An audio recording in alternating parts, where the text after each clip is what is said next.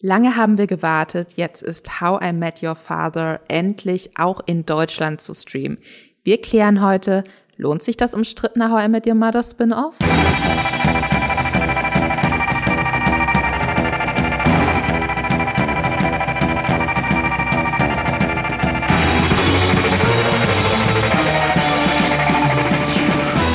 Und damit herzlich willkommen bei einer neuen Folge von Streamgestöber, dem Podcast von Moviepilot. Mein Name ist Lisa Ludwig, ich bin die Chefredakteurin von Moviepilot und an meiner Seite heute einmal mehr ist der wunderbare Hendrik Ruben Busch, Redakteur bei Moviepilot. Hallo Hendrik. Hallo, hallo Lisa. Wir sprechen heute über ein Thema, was uns beide äh, sehr umgetrieben hat, würde ich sagen. Vielleicht auch schon seitdem wir Teenager sind, denn es, wir, wir haben ein großes Thema. How I Met Your Father das Spin-off zu How I Met Your Mother, eine der größten Sitcoms aller Zeiten. Für mich persönlich glaube ich die Sitcom, die mich über die größten Teile meines Lebens äh, begleitet hat und deswegen auch ein bisschen ein Herzensthema von mir. Wir werden heute über beide Serien sprechen. Vor allem wollen wir euch aber mitgeben, lohnt es sich in das Spin-off reinzugucken oder nicht? Schon mal ganz kurz, bevor wir ins Hauptthema reingehen, Hendrik, bist du ein How I Met Your Mother Fan? Ich war ein riesiger How I Met Your Mother Fan. Also ich glaube, ich, ich habe das damals, als es bei Pro7, glaube 2006, ähm, seine Premiere hatte, irgendwie am Samstagmorgen äh, um 11 Uhr oder so, da habe ich dann direkt reingeschaltet, weil ich, weil das war ähm, eine Serie, die von Kritikern äh, in den USA damals wirklich sehr, sehr euphorisch äh, begrüßt wurde. Und das schwappte dann auch nach Deutschland irgendwie rüber und ich habe das mitbekommen und war dann, ja, es war mein erster richtiger Serienhype, den ich dann auch so abgegriffen habe. Im Free TV damals noch, äh, Pro 7, das, das Netflix der, ähm, der Millennials der Nullerjahre so ein bisschen. das äh, waren da war andere ich, Zeiten, ja. Tatsächlich, äh, da konnte man ja auch Scrubs und Malcolm mittendrin und so weiter gucken. Also da war der einzige, äh, ja, weiß ich, der einzige Slot der Woche, wo man Sitcoms aus den USA gucken konnte, war damals tatsächlich Pro 7 Samstagvormittag. War eine lange Zeit zumindest so in Deutschland. Äh, und da war ich immer dabei und da habe ich auch How I Met Your Mother, die ersten, ich glaube, drei, vier Staffeln habe ich sehr intensiv geguckt äh, und irgendwann dann auch das Interesse verloren, so ein bisschen an der Serie, als es dann wirklich immer lange, länger gedauert hat. Ich, das, das, da erzähle ich jetzt nichts Neues, es ist ja wirklich eine Serie, die auf einen Endpunkt hinausläuft. Es geht ja immer darum, äh, wen, äh, mit wem ist Ted am Ende zusammen und äh, wer wird die Mutter seiner Kinder und so weiter. Und das hat ja sehr, sehr lang gedauert, bis die Serie irgendwann, bis sie, bis sie wirklich zu einem Endpunkt hingekommen ist und das dann auch enthüllt hat. Und irgendwann wurde es unbefriedigend, als es dann doch, äh, ja, ein bisschen sehr zäh wurde, das Ganze, die ganze Suche nach der Mutter und so weiter. Irgendwann wurde es unglaubwürdig und dann habe ich da auch das Interesse verloren und ganz am Ende, nach, keine Ahnung, neun Staffeln waren es, glaube ich, oder acht, mir kann, kann ich mir ganz so sicher, äh, das Ende habe ich dann auch wieder geguckt. Ich glaube so, ich habe dann so zwei Staffeln ausgelassen und äh, war im Finale dann wieder dabei und habe dann die ganz große Diskussion um dieses, um dieses Finale dann noch mitbekommen.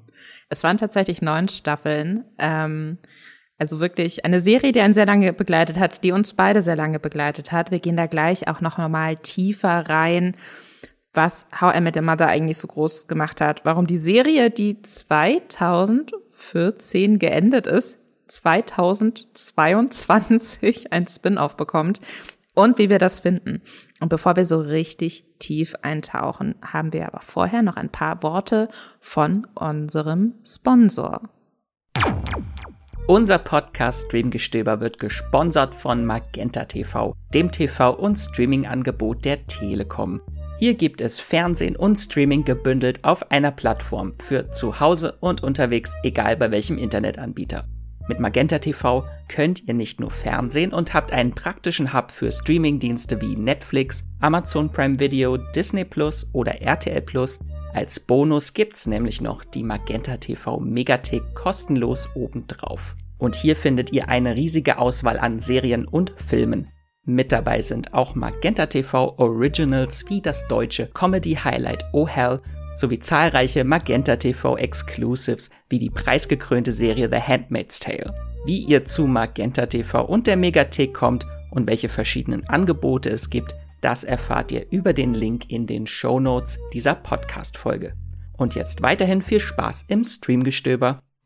So, Hendrik, du hast schon ein bisschen erzählt, äh, deine persönliche Verbindung zu How I Met Your Mother.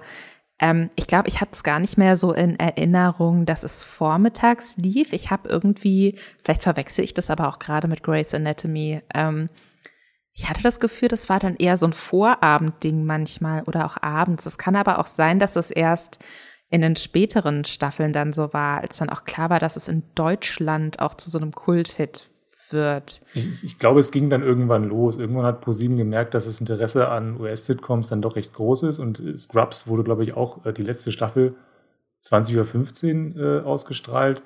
Aber ich meine, bei How mit Your Mother war das anfangs zumindest. Ich, ich, es kann auch sein, dass ich das jetzt gerade ein bisschen in Erinnerung ein bisschen auch verschiebe. Aber ich bin mir doch ziemlich sicher, dass der Samstag äh, immer so der, der Sitcom-Tag war. Das hat sich dann doch eingebrannt bei mir. Also es ist, ich, da bin ich mir doch recht sicher, tatsächlich. Es war auch ein guter Tag, einfach um schon so mittelalte Kinder dann auch vom Fernseher zu parken. Ja. Wo die Witze dann so ein bisschen erwachsener wurden und man sich so sehr erwachsen gefunden hat, auch wenn man dann irgendwie zu sexistischen Barney-Sprüchen gelacht hat oder so. Ah, es war eine andere Zeit. Naja, wenn man dann um, so, ähm, so, so halb verkatert am Samstagmorgen noch irgendwie so um 11 Uhr sich dann da hinsetzt, dann kann man sich sehr gut, glaube ich, von, ähm, von Barney Stinson beeinflussen lassen und dann auch sein, ja, seine Pickup-Artist-Sprüche aus sein eigenes Leben übertragen. Nee, besser nicht natürlich. Diese Serie hat eine ganze Generation zerstört. Nein, natürlich nicht. Sie hat uns auch sehr viel Gutes gebracht. Ähm, und ich muss sagen, dass ich größtenteils sehr, also bis auf das sehr umstrittene Ende, da können wir nachher vielleicht auch nochmal kurz drüber sprechen, aber ich habe größtenteils ziemlich positive Erinnerungen so an meine How I Met Your Mother Zeit.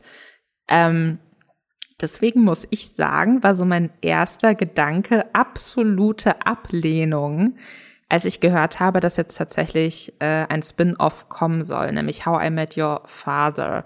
Das war seit längerem schon im Gespräch. Da gab es schon mal, glaube ich, einen Piloten, damals noch unter dem Titel How I Met Your Dad, was was ich irgendwie, ich meine, das heißt ja auch nicht How I Met Your Mom, weißt du? Das finde ich mhm. dann auch so ein bisschen, weiß ich nicht, ob es so ein Versuch war, das noch so ein bisschen schnittiger und cooler zu machen. Ähm, das äh, hätte, glaube ich, direkt auch 2014 oder 2016 dann gedreht werden sollen, ist aber nie so richtig was draus geworden. Und ähm, 2021 wurde dann offiziell äh, How I Met Your Father losgetreten, wurde in den USA oder ist in den USA bei Hulu gelaufen. Eine zweite Staffel wurde äh, im Februar diesen Jahres auch schon in Auftrag gegeben. Das wären dann 20 Folgen. Die erste Staffel sind zehn Folgen. Die gibt es seit dem 8. Juni bei Disney Plus in Deutschland zu streamen haben wir äh, in Deutschland dann doch ein bisschen länger drauf gewartet als der Rest der Welt. Ähm, wie war das denn für dich, Hendrik, als du gehört hast, es gibt ein Spin-off zu dieser so großen, so ja dann doch legendären Sitcom in gewisser Weise? Also mein Gedanke war, äh, das kommt doch sowieso nicht, äh, weil es gab tatsächlich, du hast gerade schon angeschnitten, es gab drei Versuche vor Horror Met Your Father, äh, also der Serie, die wir jetzt wirklich bekommen haben, gab es schon drei Versuche, ähm, dieses Spin-off rauszubringen. Eins davon hieß äh, I Met Your Dad, das hast du auch schon gesagt. Und deswegen ist es, ich habe gedacht, das ist wieder sowas, was von äh, zum Scheitern verurteilt ist eigentlich, weil ich, ich kann mir, ich konnte mir auch damals, als es dann wirklich offiziell war, als es auch wirklich sicher war, dass es kommt, fehlte mir so ein bisschen die Fantasie, wie das ähm, gut werden kann. Weil es war sehr, sehr spät. Es fehlte so ein bisschen die Anbindung an die, an die Originalserie. Ähm, es musste irgendwas anders werden. Es musste gleichzeitig dann so die Erwartungen erfüllen, diese sehr großen Erwartungen an diese, ja doch dann doch irgendwie Lichtgestalt an der Sitcom, die ja wirklich äh, das, das Sitcom-Format aufgebrochen hat und ähm, sehr, sehr ambitioniert erzählt hat. Das heißt, dieses Spin-off musste ja wirklich dann hohe Hürden überspringen, und, um dann die Fans äh, zufriedenzustellen. Deswegen, mir fehlte so ein bisschen die Fantasie, ähm, was man eigentlich mit diesem Spin-off anstellen will. Soll es, soll es genauso werden? Soll es, soll es im selben Stil sein? Soll es die Geschichte weitererzählen? Ähm, deswegen, ja, bin ich jetzt umso, ja, hm, zufriedener mit der Serie, die jetzt gekommen ist. Also, ich bin da dann doch echt aufgeschlossen gewesen, als sie dann endlich da war. Man muss äh, vielleicht auch einfach nochmal dazu sagen, es ist auch extrem nah am Original. Ne? Also was so de, die, die Grundprämisse angeht, äh, Hilary Duff spielt Sophie. Sophie sucht nach ihrem, nach dem perfekten Mann für sich, äh, kommt aus einer Familie, die nicht so perfekt war, träumt deswegen von Hochzeit und Romantik und so weiter und so fort. Also so der weibliche Ted Mosby im Endeffekt was aber äh, dann natürlich in den Kern der Erzählung rückt, neben der Frage, oh, wen heiratet sie denn dann irgendwann, mit wem bekommt sie denn dann irgendwann Kinder? Äh, es geht auch einfach viel um Freundschaft und so Datingleben in New York und dann gibt's verschiedene Charaktere, die alle für, die alle ganz unterschiedliche Leben führen, zum Teil auch so ein bisschen ausgeflippt sind. Es ist im Endeffekt, es ist von der Grundprämisse sehr, sehr ähnlich zu ähm, How I Met Your Mother nur, und das ist, war für mich direkt ein Pluspunkt, das hat dann meine innere Gegenwehr, sag ich mal, so ein bisschen aufgelöst, dass äh, Kim Cattrall, die große Kim Cattrall, die wir alle kennen und lieben als Samantha Jones aus Sex and the City, quasi die zukünftige, die ältere, gealterte Hilary Duff spielt und betrunken in der Zukunft ihrem Sohn via Videocall erzählt, gegen seinen Willen, wie sie seinen Vater kennengelernt hat. das die, hat mich sehr abgeholt. Ja, also ich habe die Genialität dieses Castings verstanden, obwohl ich äh, keine einzige Folge Sex in the City ähm, gesehen habe. Wie bitte, Hendrik? Ja, was? sorry, jetzt ist es raus. es ist im Endeffekt, glaube ich, eine Geschichte, die man auch gut 2022 nochmal erzählen kann. Es ist natürlich dann die Frage, wie frisch fühlt sich das noch an? Oder ist es vielleicht auch für eine ganz andere Generation gedacht? Wobei ich mir da auch nicht so ganz sicher bin, wie sehr dieses klassische Sitcom-Format mit allem gespieltem Lachen und so, ob das was ist, was so die ganz junge Generation noch so gerne guckt. Ähm, wir sprechen gleich noch ein bisschen genauer darüber, vielleicht was so ganz konkrete Ähnlichkeiten und Unterschiede sind, gehen so ein bisschen tiefer noch bei den Charakteren rein, aber vielleicht erstmal so für so das grobe Gefühl, Hendrik, du hast das Thema für Moviepilot sehr intensiv betreut, auch schon lange bevor die Serie in Deutschland dann tatsächlich zu sehen war. Wie waren denn so die ersten Reaktionen darauf, als dann die ersten Folgen auch tatsächlich zu sehen waren, international? Ja, vielleicht erstmal angefangen bei dem, bei dem ersten Trailer, also weil da ähm, ging es so ein bisschen los. Äh, das war da, das erste, das erste Bewegtbildmaterial dann ins Internet gekommen ist da waren die Re Reaktionen tatsächlich sehr, sehr negativ. Also wir haben einen Artikel gebracht mit, der, mit dem Zitat in der Überschrift, ähm, billiger Beschiss. Einfach mal, um so die Stimmung zusammenzufassen. Ähm, also da war schon so, so, eine, so, eine, so eine grundsätzliche Ablehnung äh, gegenüber diesem, wie du es ja eigentlich auch äh, vorhin schon beschrieben hast. Äh, ich glaube, liegt auch einfach daran, an, an, der, an der großen Liebe zum Original, dass man erstmal alles, was dann neu dazukommt und dann irgendwie diesen Status dann auch nur äh, entfernt ankratzen könnte von, von der Originalserie, dass man das erstmal vor sich, von sich wegstößt und dann auch ja, ihm vielleicht auch gar nicht groß, die große Chance gibt. Das ging dann aber weiter mit ähm, den ähm, Fanreaktionen, mit den ersten Fanreaktionen, die wir dann gesammelt haben, äh, als die Serie im Januar 2022, also dieses Jahr dann gestartet ist. Da waren dann die, äh, die, über, die, ähm, die Reaktionen doch überraschend gut also sehr emotional, äh, was dann eben auch teilweise daran liegt, dass die Serie so nah am Original geblieben ist und ähm, ja in gewisser Weise ein Legacy-Sequel ist, also eine, ein, ein Sequel, eine Fortsetzung im Grunde, die dann doch ähm, die Wurzeln des Originals anerkennt und so es ein bisschen weiterdenkt, aber eben mit neuen Figuren. Also sie erkennt das ähm, Original quasi an. Und dadurch ist es dann auch den Fans leichter zu verkaufen, glaube ich, emotional zumindest. Äh, die Kritikerreaktion könnte ich jetzt noch kurz ähm, zusammenfassen. Die waren gemischt und die sind auch immer noch gemischt. Also es ist mh, hm, mehr so, mehr so eine, mehr so, ja, durchschnittliche Bewertung. Also wirklich großartige, euphorische Besprechungen gibt's fast gar nicht.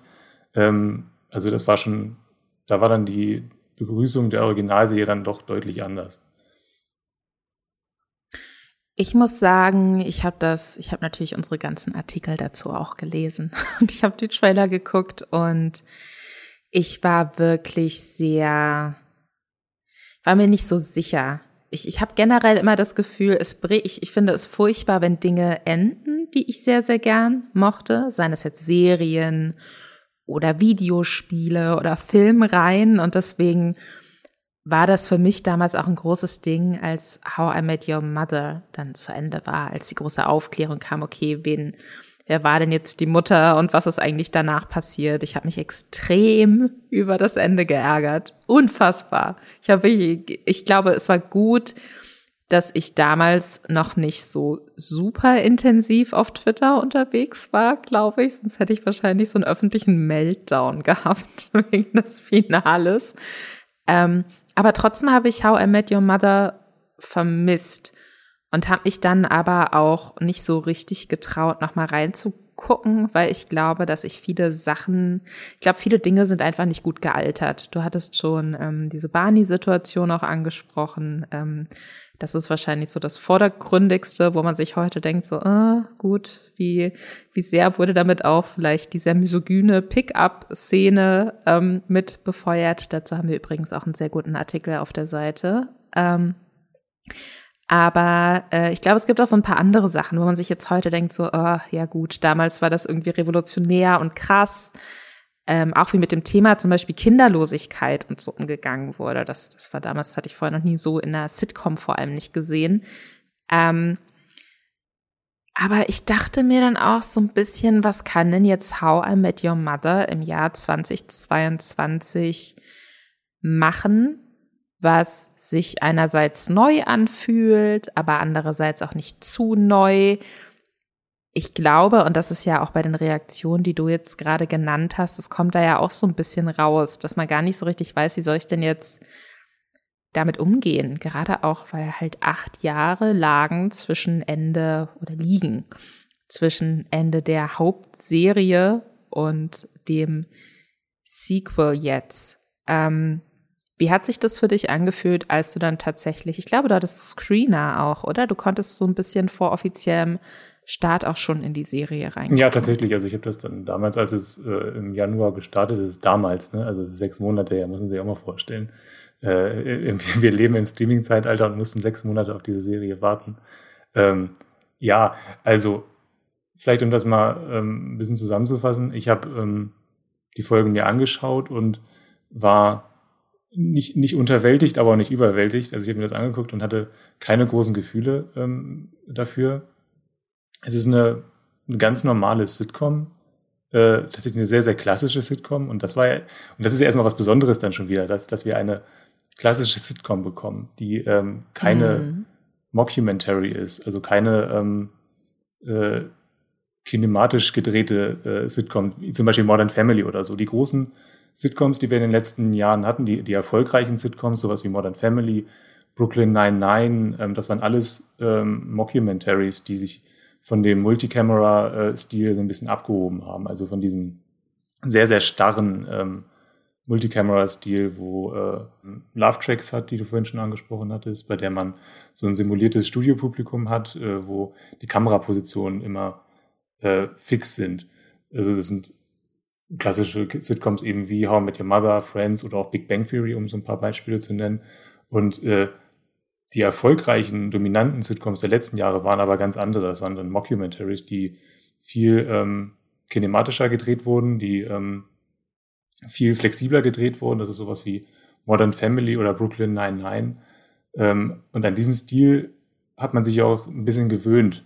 Und dann kommt da so eine, wirklich so eine, ja, angestaubt wirkende Sitcom wie How mit der Father daher und die macht alles ganz anders und dadurch ist sie ja wieder was Besonderes. Also dieser, dieser alte Stil, ähm, der hat dann auch wieder was Nostalgisches, äh, an dem man sich so ein bisschen wärmen kann.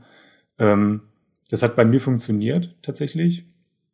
Es war eine, äh, die Folge, die allererste Folge, die habe ich gerne geschaut, ohne dass ich jetzt irgendwas groß in mir ausgelöst hätte. Ähm, ich ähm, kam mit den Figuren ganz gut zurecht, ähm, musste mich aber, ich glaube, es sind sieben äh, Hauptfiguren sind es, glaube ich, ne? Ähm, der Freundeskreis ist jetzt deutlich größer, als er das bei How I Met Your Mother noch war. Da hatten wir ja die, da hatten wir natürlich Ted, ähm, das Pärchen Marshall und Lily. Wir hatten äh, Barney, den wir jetzt schon mehrfach angesprochen haben, und wir hatten Robin, die äh, so zu Beginn und dann auch immer mal wieder so Teds äh, große Liebe irgendwie war.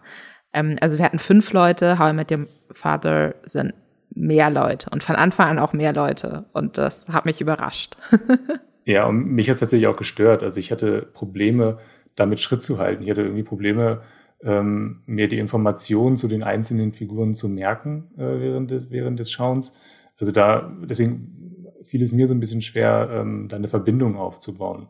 Ähm, während der ersten beiden Folgen, die ich jetzt gesehen habe. Ähm, wie ging es dir denn damit? Ähm, ich würde jetzt einmal noch kurz, glaube ich, einfach für die Leute, die wirklich auch gar nicht okay. reingeguckt haben. Wir wollen euch hier gar nichts spoilern. Darum geht's nicht.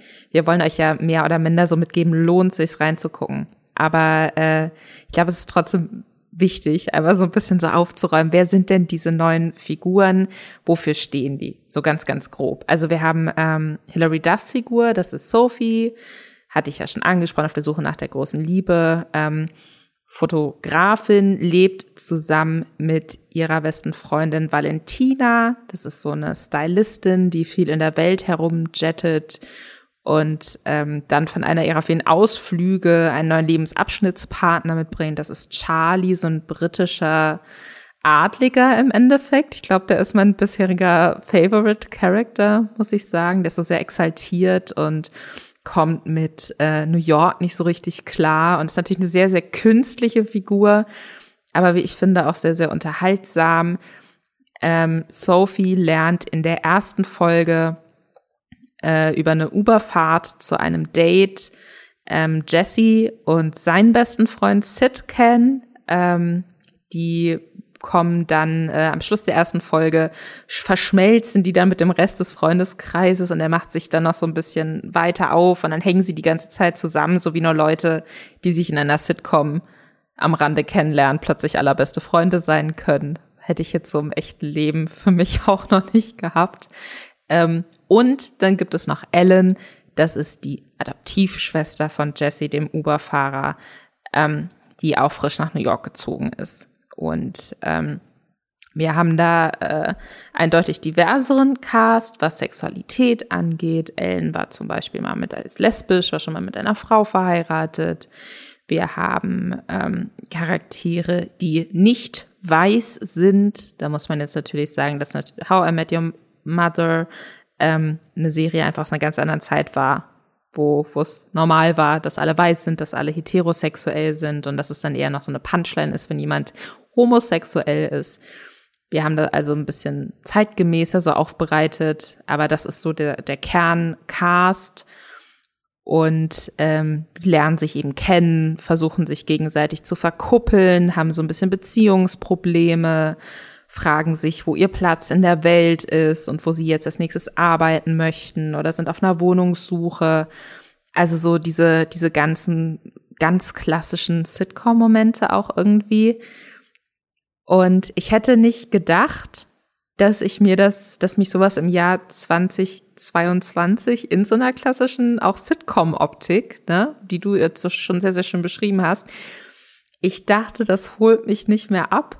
Und ich war aber ähm, bei den Filmfestspielen in Cannes zwei Wochen und habe den ganzen Tag sehr, sehr hochtrabende, äh, kulturell wertvolle Filme gesehen und hatte dann so einen Abend, wo ich nicht so ganz fit war und dann schon ein bisschen früher zurück ins ähm, in die Unterkunft bin und mich relativ früh ins Bett gelegt habe und mir dachte, ich muss jetzt noch irgendwas gucken. Und in Frankreich war How I Met Your Father eben schon deutlich früher auch bei Disney Plus. Und dann habe ich da die ersten vier Folgen weggebinged. Und es hat sich so, es war wie so eine warme Decke. Ich weiß nicht, ob das jetzt darf, was es war wie so eine warme Decke. Ich hatte, ich bin noch nicht komplett sold, sage ich mal. Ich habe noch nicht so dieses Gefühl, was ich nach all den Staffeln How I Met Your Mother hatte. Aber ich finde, irgendwie schafft es die Serie, dass es einen interessiert, wie es mit den Figuren weitergeht. Vielleicht auch, weil die so sehr unterschiedlich aufgestellt sind und ganz unterschiedliche Hintergründe auch haben. Ähm, ich ich, ich glaube, sehr viel mehr will die Serie auch ich habe manchmal das Gefühl, sie will gar nicht sehr viel mehr sein. Sie ist ähm, deutlich weniger erzählerisch ambitioniert als ähm, How I Met Your Mother.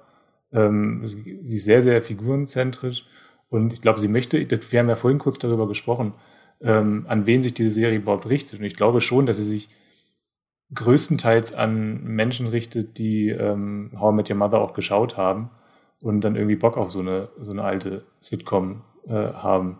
Also, das war so irgendwie so mein Eindruck davon.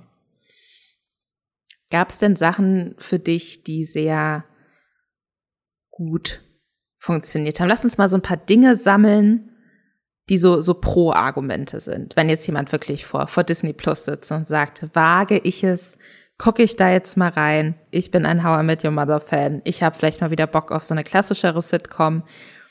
Was würde dafür sprechen, mal reinzugucken? Mm, ähm, ja, der Erzählstil tatsächlich. Also ich habe gerade schon gesagt, sie ist nicht ganz so ambitioniert äh, wie, wie How I Met Your Mother. Was meinst du mit ambitioniert in dem Zusammenhang? Mit ambitioniert meine ich ähm, tatsächlich dieses ähm, Springen zwischen verschiedenen Erzählebenen bei, bei How I Met Your Mother, dass man immer wieder Rückblenden hat, Vorblenden hat, beispielsweise, dass sich, dass man quasi innerhalb, ähm, also es können sich drei Figuren in einem, in einem Auto befinden und äh, das ist quasi der Erzählmittelpunkt. Und von diesem Erzählmittelpunkt breitet sich das aber aus in äh, auf alle Ebenen der Zeit mehr, mehr oder weniger und man, äh, ähm, man hat sehr viele Szenensprünge. Das meine ich mit erzählerisch ambitioniert. Das war für mich so ein mhm. bisschen ähm, das How mit Your Mother äh, Gefühl, also das ästhetische Gefühl von How mit Your Mother, was ich damit verbunden habe.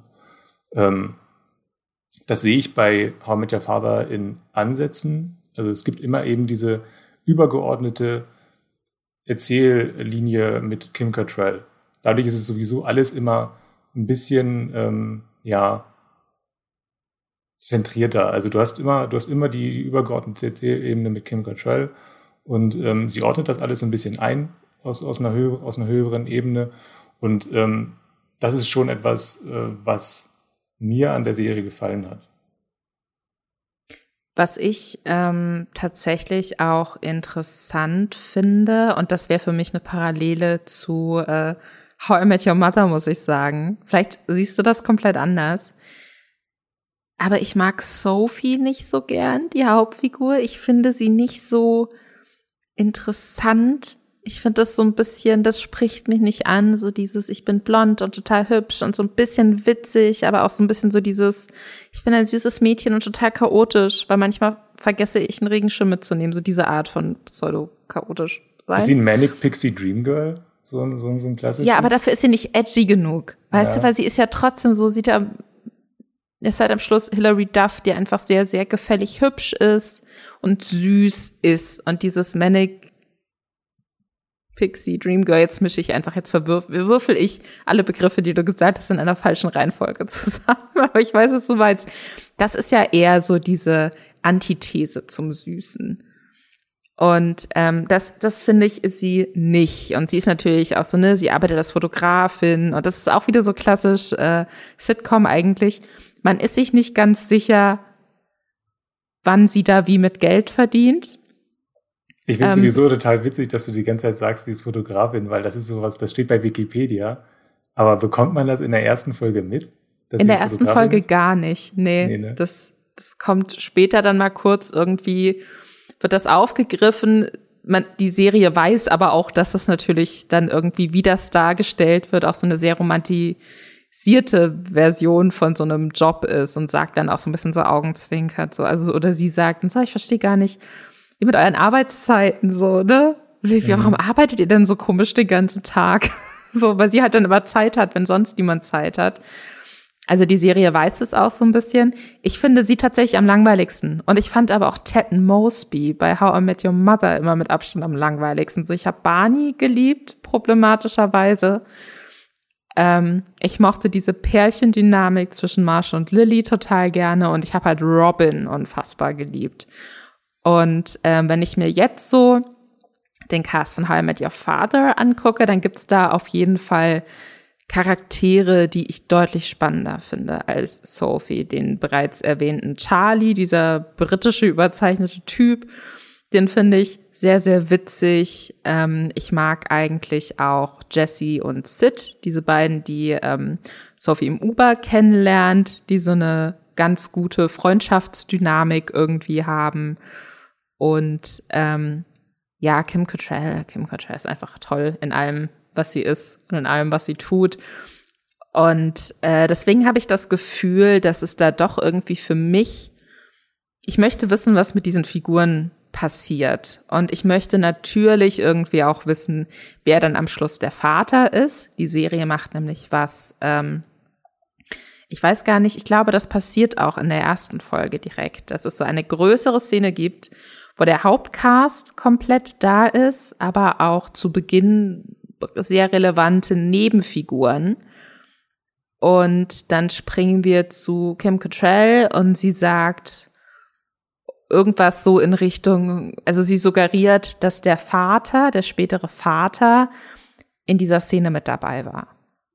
Und das ist natürlich spannend, weil das hat How I Met Your Mother nie gemacht. Die haben sich das ja extrem lange, extrem offen gelassen. Dann gab es immer mal so Hinweise mit dem Regenschirm, der dann irgendwo aufgetaucht ist oder ich weiß gar nicht, in welcher Staffel das war, wo er sagt, oh, und die Mitbewohnerin meiner Freundin, da wusste ich noch nicht, dass das später mal eure Mutter werden wird oder so. Ne, aber man hat sie nie gesehen.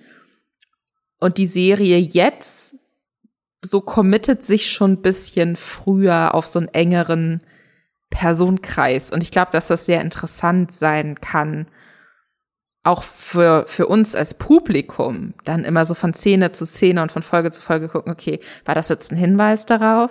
Hier, da ist so ein bisschen, da ist so ein Spark, die könnten zusammenkommen. Passiert das wirklich? Das finde ich ganz spannend eigentlich. Ich glaube, das, das hält mich ganz gut bei der Stange. Das finde ich ist ein guter Punkt. Ich glaube, How I Met Your Mother hat irgendwann einfach vergessen, dass es um die Muttersuche auch geht, was jetzt nicht so schlecht ist, aber dadurch fehlte dann am Ende der Fokus. Ähm, ja, das hatte, hatte so ein bisschen was von einem ähm, äh, Whodunit, ne? dass man da irgendwie so mhm. miträtseln kann am Ende. Ja, nee, finde ich auch, finde ich spannend. Ähm, um vielleicht noch einen weiteren positiven Punkt von mir aufzugreifen. Ähm, was mir gefällt an der Serie ist, dass sie so auch wieder so eine New York-Fantasie aufbaut das fängt dann eben damit an, dass man das Gefühl hat, die äh, Leute, die da rumlaufen, die können sich doch ihre Wohnung da in, keine Ahnung, Brooklyn oder so mhm. oder auch in. Manhattan gar nicht leisten. Aber das ist ja irgendwie auch das Schöne an solchen Sitcoms, dass man sich da, äh, dass man da so eine heile Welt präsentiert bekommt, in dem man sich dann eben mal nicht Gedanken machen muss, wie man seine Miete bezahlt und dass es dann eben auch ein bisschen anders geht. Äh, alles ein bisschen entspannter und äh, was ich auch, was ich dann auch gut fand in der ersten ähm, Folge, sie springen dann irgendwie von so ikonischen New York-Orten wie dem JFK äh, Airport, springen sie dann direkt zur Brooklyn Bridge und äh, das ist dann quasi das New York-Flair, was einem da präsentiert wird, aber es funktioniert halt. Es ist total simpel, aber trotzdem fühlt man sich dann schon, als wäre man da äh, in New York in dieser Clique und das war ja auch ein großes ähm, ja, Plus von, von How I Met Your Mother, dieses New York-Flair. Auch wenn How I Met Your Mother natürlich in L.A. gedreht wurde auf irgendeinem Set. Äh, was natürlich auch zur mhm. Realität dazu gehört. Ja. Wir haben natürlich auch wieder eine Bar in der Serie. Das ist auch sehr wichtig. Das war ja bei How I Met Your Mother auch so ein Ding, wo dann immer alle zusammengekommen sind. Das gibt's jetzt bei How I Met Your Father auch. Es gibt, ähm, es gibt eine große Wohnung der beiden Uber-Freunde, Jesse und Sid, die, wo ich mir vorstellen kann, dass das dann auch ähnlich äh, zentral wird wie die Wohnung von Ted und die dann, glaube ich, später Lilly und Martin, der Lilly und Marshall dann später, glaube ich, alleine leben. Oder nee, die haben da ein Haus. Oh Gott, alles ist doch, schon doch, so das lange kommt. Her. Es ist eine ganz kurze Phase, glaube ich, wo dann ähm, Ted so rausgedrängt wird aus, aus der großen Wohnung und äh, dann in eine eigene Wohnung zieht. Und später ziehen dann Ted, äh, äh Marshall und Lily auch aus, aber in eine eigene Wohnung. Und dann wohnen Barney und Robin, glaube ich, in der großen Wohnung. Oder bin ich da jetzt falsch? Äh, aber zumindest wohnt Robin auch mal in der, in, der, in der großen WG. Ja. Es ist halt auch was, was ich mich halt oft frage jetzt auch, deswegen fällt mir die Bewertung von der Serie gerade schwer. Ich kann mich nicht mehr dran erinnern, wie lange es für mich gedauert hat, bis mich How I Met Your Mother so richtig hatte bis ich da wirklich komplett involviert war und mir dachte, ah, oh, und hier, und das ist der gute Insider-Joke und so, und den kennt man noch seit der ersten Staffel. Ich glaube, so eine Serie braucht immer so ein bisschen. Deswegen ist es jetzt natürlich auch, obwohl wir das jetzt tun und deswegen ist es irgendwie gerechtfertigt, aber es ist natürlich auch so ein bisschen unfair, das Spin-off jetzt direkt gegenüberzustellen. Ja, das muss ja, ein Spin-off muss das ja immer über sich ergehen lassen, glaube ich. Ja. Das hat dann eben die, die, die Gunst äh, des Originals, dass es dann eben dadurch äh, ein größeres Publikum bekommt, dass, dass es da also einen Wiedererkennungswert hat, aber sie muss, muss sie dann eben den Vergleich, muss sie sich dann eben auch stellen. Das gehört dann auch dazu. Ähm, aber ja, ich, aber ich gebe dir recht, also wahrscheinlich muss man äh, How Met Your Father schon irgendwie eine Staffel zumindest Zeit geben. Und wir haben jetzt ja, wir können, wir können jetzt ja gerade mal zehn Folgen sehen. Also die erste Staffel umfasst gerade mal zehn Folgen und äh, nicht mal fünf Stunden. Ähm, das ist eine sehr, sehr kurze Zeit für eine Sitcom. Also wenn man bedenkt, dass ähm, How I Met Your Mother wahrscheinlich fast 200 Episoden lang war, äh, womöglich sogar über äh, 200 Episoden, dann sind wir bei How I Met Your Father jetzt gerade mal bei einem Bruchteil. Und ich, der da jetzt gerade zwei Episoden gesehen hat und sagt, äh, ich konnte mich mit den Figuren noch nicht verbinden, äh, ja, das braucht halt wirklich auch mehr als äh, diese zwei Episoden. Das ist ganz normal bei einer Sitcom. Ähm, aber trotzdem glaube ich, dass ähm, der Stil von äh, Mother ich bleibe jetzt bei, bei Mother, ähm, dann doch einnehmender war als der Stil von, ähm, von Father. Ich glaube auch, und das wäre jetzt so für mich der, der große Kritikpunkt, und das ist aber auch vielleicht einfach, weil sich mein Humor verändert hat oder weil ich generell nicht mehr das Gefühl habe, dass ich so der krasse Sitcom-Typ bin, auch wenn ich Modern Family und Brooklyn Nine-Nine, die du zu, vorhin erwähnt hast, äh, unfassbar liebe, aber so dieses, ich tue mir so ein bisschen schwer tatsächlich mit diesem, wir haben jetzt einen Witz gemacht und jetzt halten alle Schauspielenden kurz inne, weil jetzt wird der Love-Track eingespielt. Und das habe ich gemerkt, dass ich einfach wirklich sehr, sehr lange so eine Art von Sitcom nicht mehr geguckt habe. Und das hat mich so ein bisschen irritiert. Und ich weiß nicht, ob ich How I Met Your Father so witzig finde, wie ich damals How I Met Your Mother witzig fand. Wobei ich auch wahrscheinlich How I Met Your Mother, wenn ich es jetzt nochmal komplett neu gucken würde, nicht mehr so witzig finden würde, wie ich es damals witzig fand. Also ich glaube, man muss einfach wissen, das ist eine, ja, äh, so ein bisschen ungefährlichere, also nicht so eine tiefschürfende, nicht so eine wehtuende Art von Humor oder jetzt auch nicht sowas, wo man so aus allen Wolken fällt, wenn man sich denkt, das ist so verrückt. Ich hätte niemals gedacht, dass sowas in der Serie passiert, so oder die Figuren sind überzeichnet, aber du hast da jetzt nicht so eine Captain Holt in Brooklyn Nine-Nine Situation, wo du dir denkst, wenn die Kamera jetzt einfach nur eine halbe Stunde auf seinem Gesicht ist, dann würde ich mir diese halbe Stunde angucken und er müsste gar nichts sagen. Das ist es nicht. Es ist, es ist schon irgendwie so, es ist gefällig. Es ist von dem, was ich bisher gesehen habe, vier Folgen geguckt. Nichts tut so richtig weh aber es gibt schon Drama und es wird auch so ein bisschen was schon angedeutet, wo ich mir vorstellen könnte, dass es in Zukunft noch so ein bisschen tiefschürfender wird. Es ist halt, es sind 20 bis 25 Minuten Wohlfühl, New York, Sitcom und man kann ab der ersten Folge anfangen zu überlegen, oh, wer wird's am Schluss? Wer ist der Vater? Und ich finde ja. das so, wenn man das weiß und wenn man sich darauf einlassen möchte, dann würde ich sagen, lohnt es sich auf jeden Fall reinzugucken. Was ich, meinst ich du? Gehe da, ich gehe da mit. Ähm, ich würde auch, ich würde definitiv sagen, sie ist weniger witzig als How I Met Your Mother. Auch wenn ich, ich, und ich gehe ebenfalls damit, ich glaube, ich würde ähm, über How I Met Your Mother heute auch nicht mehr so sehr lachen wie damals. Ich, ich, da, dafür habe ich meine, meine Twitter-Bubble, über die ich äh, lache, und die hat mich total verdorben. äh, und, und Rick and Morty und sowas. Also da, da sind, da sind jetzt ganz andere, in ganz anderen Sphären jetzt, glaube ich, inzwischen drin. Ähm, aber das wäre ja eigentlich das bestmögliche Ergebnis, glaube ich, wäre für How I Met Your Father, wenn es über die Erzählung kommt am Ende und eben über diesen Kuscheldecken-Faktor, dass man da reinschaut und schaut, ähm, wie entwickeln sich die Figuren weiter. Ähm, zwischendurch gibt es mal einen lustigen Witz und, zwischen, und man kann eben immer noch rätseln, äh, wer am Ende der Vater wird. Und wenn, wenn das dann fünf Staffeln, sechs Staffeln, sieben Staffeln läuft, dann ist das doch schön. Also das kann ja einfach mal gerne so eine, so eine langgezogene ähm, romantische Komödie ähm, sein im, im Kern. Äh, und dann muss es auch gar nicht so mega witzig sein. Aber trotzdem äh, müssen dann die Figuren ein bisschen interessanter werden. Das wäre so meine Forderung an die Serie. Ja. Glaubst du, man muss How I Met Your Mother gesehen haben, um die Serie gut zu finden? Weil es Und das, äh, darüber haben wir auf Moviepilot auch schon berichtet. Es gibt auf jeden Fall so ein paar Easter Eggs und auch Gastauftritte von ikonischen Figuren aus der Originalserie. Aber ich kann mir vorstellen, dass es auch funktioniert, vielleicht sogar fast besser funktioniert für Leute, die das, die Original- oder die Vorläuferserie nicht gesehen haben.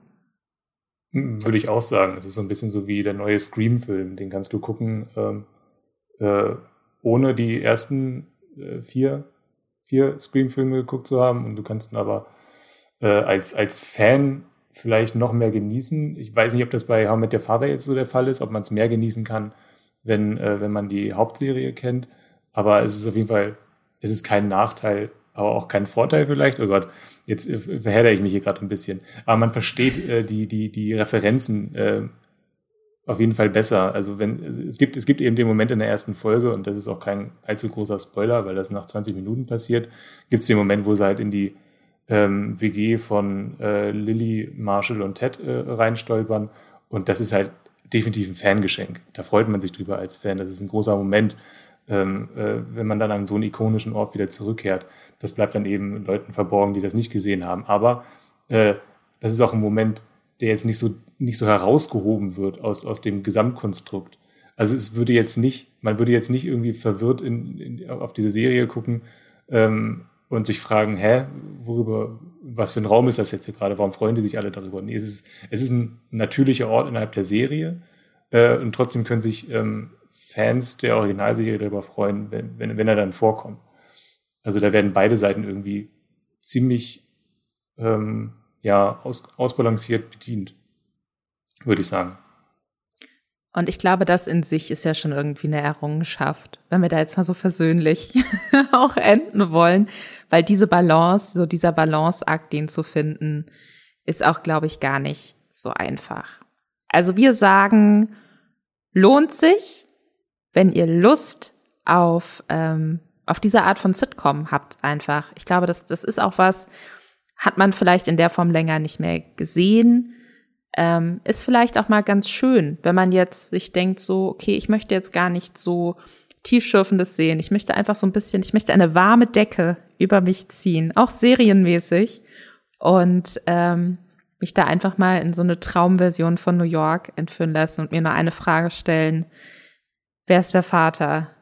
Aber nicht, aber weißt du, nicht so äh, Arabella Kiesbauer Talkshow am Nachmittag, sondern eher so romantisch. War das nicht immer Brit mit der Schattenwand? Kommt mit der Schattenwand hervor?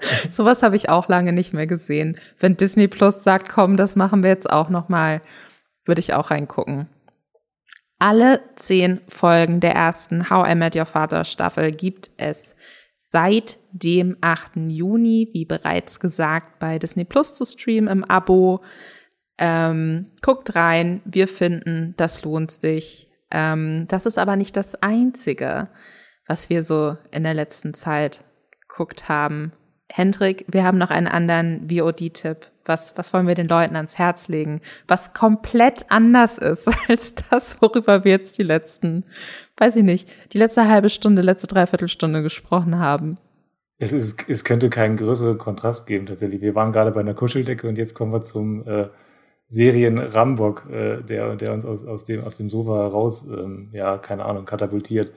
Ähm, ja, äh, The Boys, also äh, die, die, ähm, extrem obszöne, vulgäre, blutige, ähm, anstößige Superhelden-Serie ist, ist wieder da bei Amazon. Die dritte Staffel ist gestartet und ähm, es ist jetzt gerade so eine Phase, wo sehr, sehr viele ähm, Serien angelaufen sind. Obi-Wan und Stranger Things äh, sind gestartet und The Boys auch, aber ich habe mich tatsächlich auf The Boys am meisten gefreut von, von allen diesen Serien. Die hat auch anderthalb Jahre Pause gehabt, jetzt knapp, oder vielleicht fast, fast zwei Jahre. Und ähm, sie ist wieder da und sie ist schockierender äh, als je zuvor, würde ich sagen. also äh, ich, ich, muss, ich muss mich kurz wieder anpassen an diesen extrem krassen Ton, an, an diese, an diese extrem krasse Ästhetik. Ähm, du hast da einen Artikel drüber geschrieben, über die erste Folge auch. Ähm, aber wow, äh, sowas siehst du halt sonst nirgends. Und da, da bin ich immer noch dankbar, dass es äh, The Boys gibt. Äh, ja, wie geht's dir? Ich liebe The Boys so, so sehr. Die, die erste Folge jetzt von Staffel 3. Ich musste, bei dieser einen äh, Szene. Und, und wer die erste Folge schon gesehen hat, weiß, welche Szene. Ich meine, muss ich wirklich so kurz pausieren. Bin so kurz aufgestanden, äh, nicht, bin nicht aufgestanden, ich habe mich aufgesetzt auf der Couch und habe so laut allein in meiner Wohnung gesagt, what the fuck? Und ich bin sehr hart im Nehmen. Also das ist wirklich für alle Leute, die noch nie von The Boys gehört haben, Punkt eins schämt euch, Punkt zwei gar kein Problem, deswegen erklären wir euch jetzt, warum das so geil ist. Ähm, das ist so quasi die, der ultimative Gegenentwurf zu DC und Marvel. Das ist äh, basiert auch auf einer Comicbuchvorlage, äh, die auch The Boys heißt, von Garth Ennis. Und äh, da geht es um so eine Gruppe von ähm, ja, echten Menschen, die sich so auflehnen gegen Superhelden. Und es gibt so eine große Superheldengruppe, so The Seven. Die sind so ein bisschen wie die, ja, wie die Avengers im Zweifelsfall, wenn man jetzt mal so einen ganz groben Vergleich braucht, nur dass die eben von vorne bis hinten äh, moralisch korrumpiert sind. Und an deren Spitze steht Homelander, der so eine Art böser Superman ist. Und im Endeffekt geht es darum, was für welche, welche Macht, welche Kontrolle so Supermenschen, sage ich jetzt mal, eigentlich ausüben können und wie damit irgendwie so Militäroperationen angereichert werden und wie sowas vermarktet wird und wie eigentlich so eine Welt tatsächlich realistisch aussehen würde, wenn es Menschen gibt, die aufgrund eines äh, bestimmten Stoffes Superkräfte entwickeln, ähm, wenn die ganz normal in der Gesellschaft stattfinden würden und äh, The Boys nimmt so diese Prämisse und erzählt dann aber nicht die strahlende Geschichte von, Men von übermenschlichen Figuren, die die Welt retten möchten, sondern von Menschen, die es komplett ausnutzen, dass sie diese Macht haben. Und ähm, ich habe schon echt viel äh, abgefuckten Kram gesehen. Aber ich finde bei The Boys, die Comics sind noch mal schlimmer. Ähm, darüber habe ich einen Text auch geschrieben. Die Serie macht das deutlich intelligenter, finde ich, und witziger.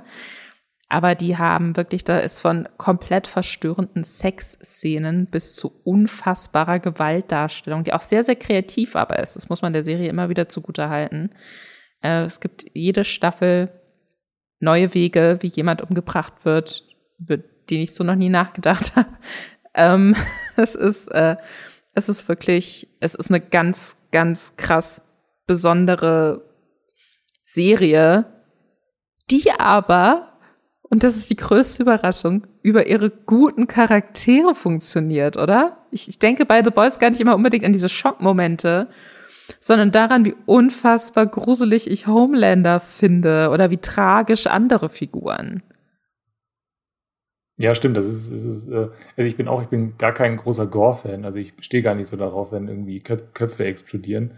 Ähm, es, ist, es ist ein großer Schauwert ähm, von The Boys, aber die ähm, Figuren und, und ja, ist, das Ganze dreht sich ja um so eine äh, Gruppe aus Typen und ist auch eine Frau dabei, äh, die ähm, den Boys so ein bisschen auf den, äh, den, den Superhelden so ein bisschen auf den Zahn fühlen. Und ähm, ja, dieses, ja, diese beiden Parteien, wie die gegeneinander ausgespielt werden und wie sie sich immer wieder ja, jagen gegenseitig, das, das macht auch Spaß, dabei zuzugucken würde ich auch sagen. Also absolute ähm, Empfehlung, alle drei Staffeln. Von der dritten Staffel sind die ersten drei Folgen da und dann kommt immer wöchentlich eine neue Folge. Ich glaube, zu dem Zeitpunkt, wo ihr jetzt diesen Podcast hört, sind schon die ersten vier Folgen da. Alles bei Amazon. Für mich persönlich, glaube ich, mein Lieblings-Amazon Original. Wie ist es bei dir? Da würde ich äh, mein, äh, ja, meine Zustimmung dazu geben. Ja, mir fällt gerade gar kein anderes Amazon Original ein, weil ich da überhaupt in der Nähe ansiedeln würde. Vielleicht machen wir dazu auch noch mal einen eigenen Podcast. Ich glaube, das, das bietet sich absolut an bei dem Thema. Und wenn ihr dann euch auch schon mal freuen möchtet auf den Podcast oder zum Zeitpunkt, wo dieser, diese Podcast-Folge über The Boys erscheint, auf dem neuesten Stand sein möchtet, dann bin ich mir sicher, dass wenn ihr jetzt sofort anfangt mit Staffel 1, dann seid ihr durch, wenn wir drüber sprechen. Ähm, ganz, ganz tolle Serie.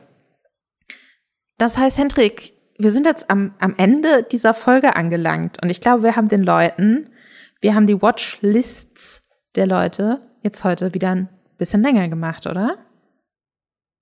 Ja, stell dir mal vor, jemand hat äh, How I Met Your Mother noch nicht gesehen, dann sind es drei Serien, mein die hier gerade äh, empfohlen haben. Wow. Das, das fände ich auch interessant, wenn ihr How I Met Your Mother noch nie gesehen habt ähm, und ihr habt jetzt erst damit angefangen und ihr erlebt das jetzt alles so komplett neu, dann schreibt uns gerne, weil da wüsste ich wirklich gerne, was die Erfahrung ist, das jetzt nochmal zu gucken. Kann ich mir gar nicht vorstellen. Ha. Ja, wie, wie in so ein äh, Serienmuseum reinzugehen, zu schauen, äh, wie sich das, wie das alles ein bisschen angestaubt ist jetzt inzwischen, ja. Was, was gut gealtert ist, aber das ist eine Serienempfehlung für einen anderen Tag, ist Marke mittendrin. Das habe ich kürzlich nochmal angefangen. Ist ja auch aus der Pro7-Ära äh, der gleichen Zeit irgendwie. Das ist sehr gut gealtert. Aber wir müssen jetzt aufhören. Wir können die Leute, wir können den Leuten nicht noch mehr Schauhausaufgaben geben. Die rasten sonst aus. Vielen lieben Dank, Hendrik, dass du heute hier dabei warst.